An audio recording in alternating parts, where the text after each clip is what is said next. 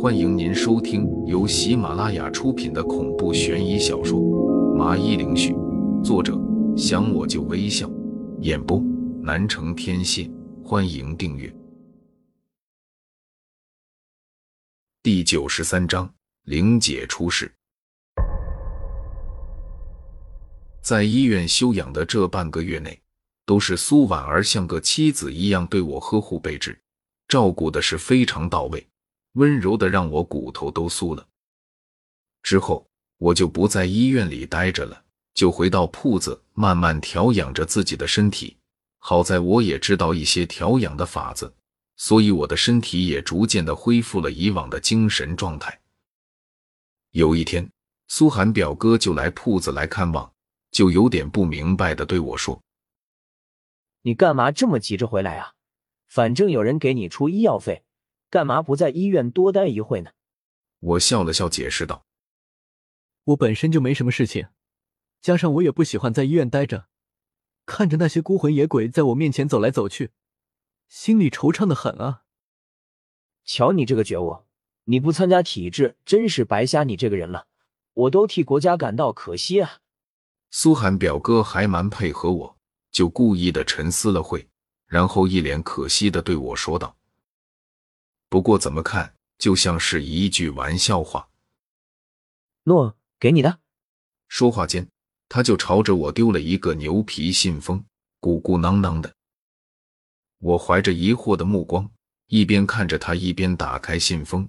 打开以后，看到里面，眼睛就亮了，是一沓崭新的百元大钞。还有一个红本子，另外就是四张机票。你小子今天得请吃饭，我位置都定好了，大伙都在等你呢。苏寒表哥就理所应当的对我说道，根本不等我拒绝。我也只能得意的摆了摆手中的信封，十分土豪的说没问题。你那么忙，居然能请到假和我去旅游，真是稀奇啊！没有说你假公济私啊？坐上了他的车子后，就笑嘻嘻的对他问道：“他们刚刚带头破了一个无头案，虽然没有啥奖励，但是我自己奖励我自己休息几天不行吗？另外，这不是答应你小子的吗？”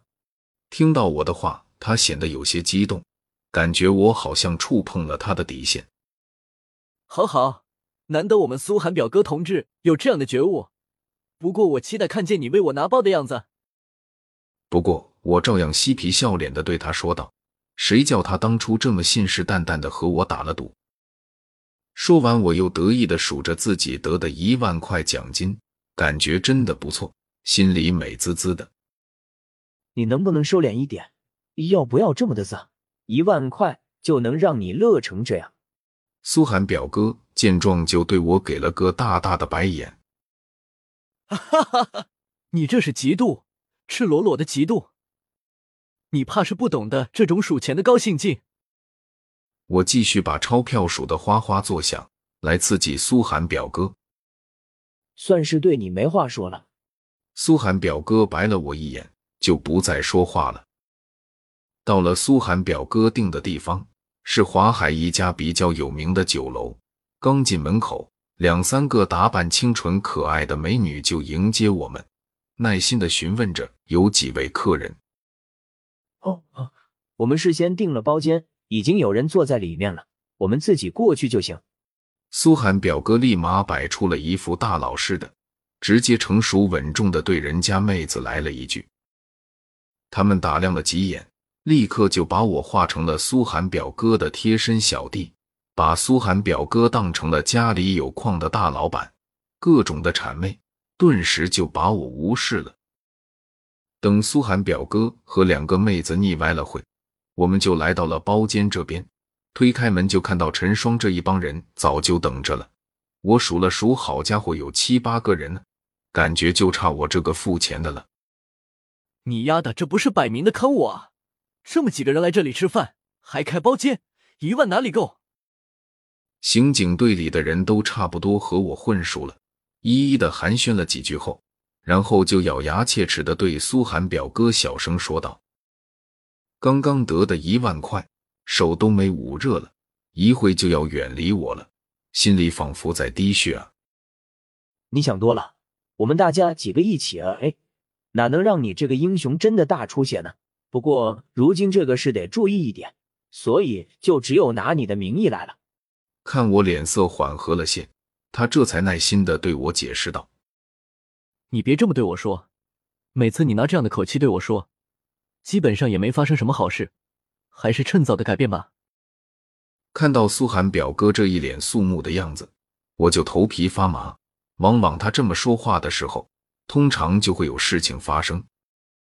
现在得好好调养，所以我打断了他继续说下，防止事情的发生。你干嘛一脸嫌弃的样子？英雄你不想做吗？秦冰冰一听就忍不住的嘲笑道：“啪！”我拍了拍桌子，力气不算大，目的也只有把在座的注意力集中在我的身上。古往今来，你看过那个坏人被饿死过的，还有那些作威作福的都是坏人。英雄的责任我实在承担不了，所以我觉得自己还是当个坏人，有钱数还有活的久点，这样的生活虽然世俗，但是我最想要得到的生活。我感慨的说道，最后还意味的看了看秦冰冰，仿佛在说：“英雄不是我能做的。”什么乱七八糟，这小子就是闲的蛋疼了。大家听听就好。苏寒表哥有些埋怨的瞪着我，然后对大家伙说道：“不一会，我们几个就吃了起来。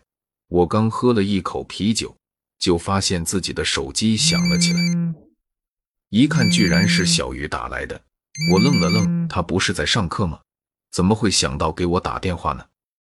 总感觉事情有点不正常，我就给苏寒表哥眼神示意一下，出去接个电话。”苏寒表哥点点头，我起身打开门，找了个僻静的角落就接了起来。小玉，你不是在体验人间生活吗？干嘛没事打我的电话啊？我现在算是怕几个人，一个是苏寒表哥，一个就是这冥王，他们两个找我绝对不是什么好事。哟，听你这口气，我是不能打给你喽。本来还想说帮你捏朝疗伤的。让他早日和你恩爱缠绵。既然你这么不喜欢我，那就算了吧，你就当我没打这个电话。电话那头的小雨立马语气大变，像个怨妇般的抱怨道，说着就要挂电话。呵呵，女王大人，我错了还不行吗？我怎么可能不喜欢你呢？你是这么的光彩动人，处处可爱到爆的小仙女。刚才我就是好奇，你为什么打电话给我，没有别的意思。听到他愿意给疗伤，我立马像个孙子一样的陪笑着。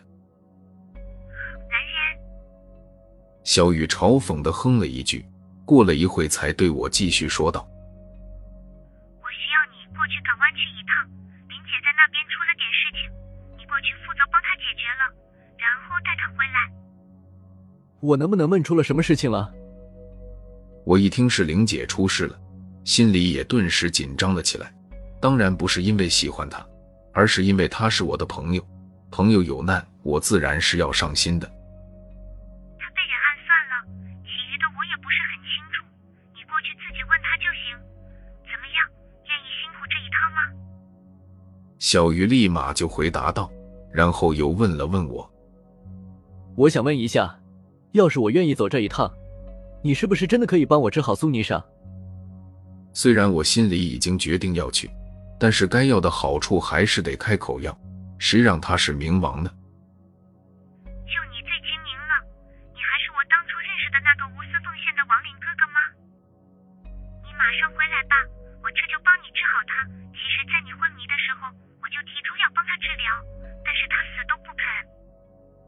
听着我有点蒙圈，苏霓裳干嘛不答应呢？这是可以恢复法力的好机会啊！总之，你马上回来就是，我在家等着你啊。小玉她并没有继续解释下去，而是催促我赶紧的回去。我不疑有他，立马的回去包间。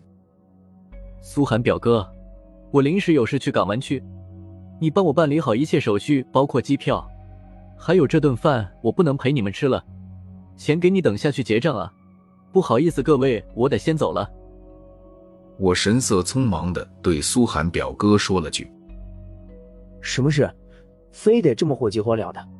苏寒表哥有些奇怪，看着我问道：“现在不方便说，总之你帮我搞定到港湾区的手续，弄好了来找我。”我点点头道：“好，大概也是明天中午这样，下午你就能坐飞机过去了。”苏寒表哥见我真的很急，也就没多问，直接的就答应会帮我办妥。我向他们报以歉意的微笑，然后直接出门打车赶回到了铺子，就看见小玉已经在客厅里看着电视了，悠闲的样子都让我怀疑刚才是不是他打给我的电话。哦，王林哥哥你回来了，等一会啊。小玉看见我就嗲嗲的说了一句。然后起身去把门给关上了，弄得我是疑惑的很。大白天的关什么门啊？事情已经和你说了，既然你答应帮我走这一趟了，那我就理应给你些好处。不过你得和苏霓上沟通一下，不然我也没办法。小玉回来就郑重其事的和我说道，然后露出了一副无奈的表情。冥王，究竟你的治疗方法是什么？苏霓裳为什么不能接受呢？听到他说的，我实在忍不住心里的好奇，就问了出来。只见他面露难色，好像还有点娇羞，缓缓的回答说：“这个嘛，苏霓裳是知道的。总之，你叫他出来接受，我帮他疗伤就行，其余的你就别问了。”那你是冥王，你不是应该可以直接的施展法术治疗他吗？或者你飞到我肚子里也可以啊。小鱼听到我这么说，露出了一抹邪笑。好啊，如果你不怕爆炸的话，我当然可以飞到你肚子里。治疗好了苏尼上，意味着你也死了。我冒出了无数的黑线，有些不相信的问道：“有没有这么严重啊？”他反问道：“不相信你可以试试啊，反正你死了。”我也可以让你去我地府当差，让你也好陪着你爷爷，怎么样？我呵呵的笑了笑。我还有大好的青春，还不想这么早离开这个世界。再说我还没成家立业呢，我们家的香火不能在我这一代就断了。听众朋友，本集已播讲完毕，请订阅专辑，下集更精彩。